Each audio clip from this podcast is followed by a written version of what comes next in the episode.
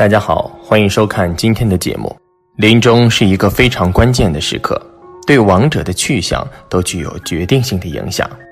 法院朱临中说：“从生作善，临终恶念，便生恶道；从生作恶，临终善念，而生天上。虽然一生行善，临终时若产生恶念，死后便会转生恶趣；虽然一生作恶，临终时若产生善念，便可以转生到天界。”在这里，大佬还要向大家强调几个问题：第一，在死亡到来之际，不能有太大的恐慌，否则会障碍解脱。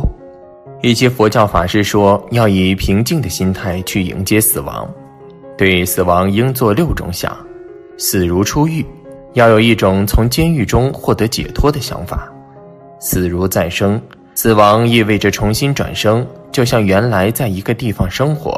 以后到另外一个地方去生活一样，死如毕业。一个学生从学校毕业后，会根据成绩转到其他领域去发展。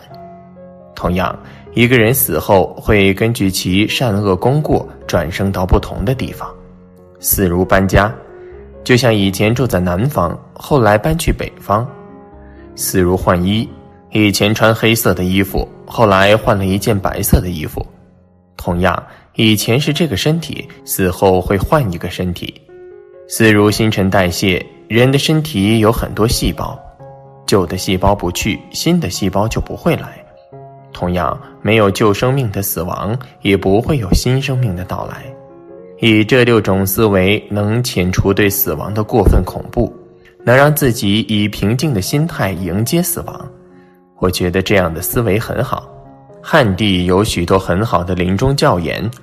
像印光大师的开示中就讲过临终的三大要诀：一、善巧开导安慰，令生正信；二、大家换班念佛，以助静念；三、切戒搬动哭泣，以防误事。如果能依此三法而行，决定可以消除宿业，增长静因，蒙佛接引，往生西方。善导大师也讲过很多临终要诀。大家要多看这些大德的教言。第二，如果有些人觉得生命快要走到尽头了，而自己的家人又不信佛，我建议这些人提前给家人留下遗嘱，在遗嘱中安排好自己的后事。这样的话，如果家人对自己有爱心，他们会按照自己的意愿处理后事；否则，如果没有提前安排好，死后家人会哭哭啼啼。甚至他们不想哭，也会请一些人哭。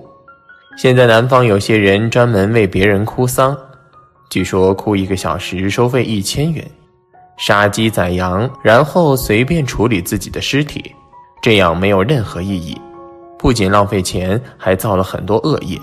主要自己抓紧修持正法。我看过一个修行人的遗嘱，他在遗嘱中说：“我一生学佛，受益良多。”倘若你们真的为我好，希望按照我的意愿处理后事，帮助我完成以下心愿：病重时不要把我送到医院，也不要搞任何抢救，我需要安安静静的念佛生息。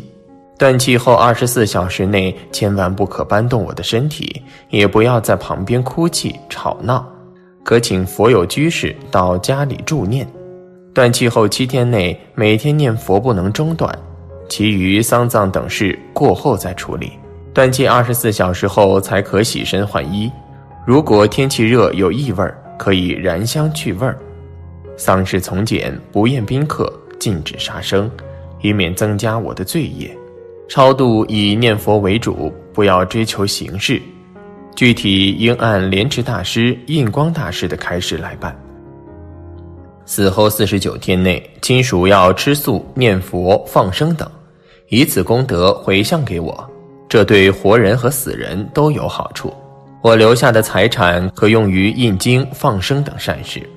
必须在七天以后方可火化遗体，如遇酷暑，至少也要一天一夜后火化。骨灰撒在森林中，与众生结缘。我觉得这个人对死后的安排很如法，尤其是他对遗产处理的很好。现在有很多这样的事情。一个人还没断气，兄弟姐妹或者子女就开始为财产争得不可开交了，甚至大吵大闹。这种情况你们也许见过。其实这样很不好，临终者听到会很伤心。即便他已经死了，他的中阴身有神通，见到亲人们争夺财产，甚至用自己的财产造恶业，也会非常不高兴。第三，重视四十九天的佛事，一定要尽力为亡人安排。四十九天佛事可以念《佛说阿弥陀经》《金刚经》《地藏经》。或者阿弥陀佛圣号，这应该是能做到的。除了念经，在四十九天内还要根据财力，尽量为亡者做供灯、放生等善事。地藏经中说：“若能更为身死之后七七日内广造众善，能使世诸众生永离恶趣，得生人天，圣受妙乐，现在眷属利益无量。”这里说的非常清楚，所以人死后的四十九天非常关键，在此期间一定要广造善事。这个道理就像世间的升学，考前的预备期是四十九天，在此期间如果从各方做好准备，就能考上理想的学校。因此，不管出家人还是在家人，都要重视四十九天的佛事。对于临终者来说，要提前向亲友交代好如何为自己做四十九天的佛事，不必交代如何分遗产，因为这些不说，他们也会分的。对于亡人的亲友来说，要尽心尽力操办好四十九天的佛事。如果实在找不到人念经，也可以自己为亡人念经，在死者的灵牌或者照片前，每天念《金刚经》《阿弥陀经》。普贤行愿品、地藏经、法华经等经典，或者念诸佛菩萨的名号和咒语，这对亡人有很大的利益。总而言之，我们要以佛法来利益那些处于死亡之际的众生。现在很多人在这方面做得很不如法，不但不做善事，还要造杀生等恶业。包括有些佛教徒也是如此。有的人虽然知道佛教的做法，但迫于传统，不得不按世间的方式来办，我觉得这是不对的。如果传统的做法不符合正法，就应该抛弃这些。一般建议大家在亲人去世四十九天内要不断做善事。在具体为亡者做善事方面，我对大家有几点建议：一是要挂旌旗，一般三米长算一面旌旗。如果经济条件允许，至少要挂一百面以上的旌旗，这样功德非常大。旌旗应该挂在清静的地方，不过有的地方比较困难。现在不要说死人，连活人住的地方都很紧张。大城市里到处都是密密麻麻的人，但不管怎么样，要尽量找一些合适的地方挂旌旗。二是要供灯，人死后四十九天内。白天夜晚都不能中断供灯，我想，即便条件再困难，每天供七盏灯应该没问题。如果能多供，当然就更好了。三是要念经，可以念我们编的助念往生仪轨，也可以念其他的经典。在藏地，条件好的家庭一般要请僧人为亡者念一遍大藏经。如果是条件差的家庭，也要为亡者念几部重要的经典。汉地的佛友们也应当重视念经。如果请不到别人念经，也可以自己念。四是要注意时效性，为亡人做善法时，主要应该在死后四十九天内做。这七个七天是最重要的。所谓的七天，并不是毫无根据的传说。对于中阴身来讲，七天是非常关键的时间，人死后每隔七天都要重新感受一次死亡的痛苦。如果在此期间做善事，可以为亡者的转生创造良好的因缘。一般来讲，由于众生的共业，中阴只有七七四十九天的时间，过了这个期限就要转世投生。这就像拘留的期限一般是十五天，过了十五天就会被释放一样。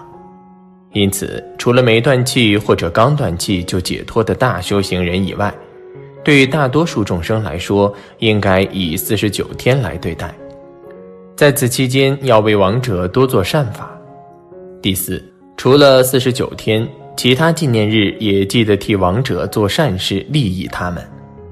我们的亲人去世后，自己应该尽力帮助他们。可是现在很多人在这方面做的不够。学院有些出家人的父母去世了，他们交一些钱，请僧众念经，从此以后就没什么了。我觉得这是远远不够的。除了请僧众念经外，自己以后还要经常为去世的亲人念经。还有些人更过分，父母死后连任何善事都不做。他们的理由是：我的父母是行持善法的，肯定能获得解脱，所以不用再做善事了。我觉得这是不明事理的想法。连高僧大德圆寂后都要做四十九天的佛事，你的亲人为什么不需要？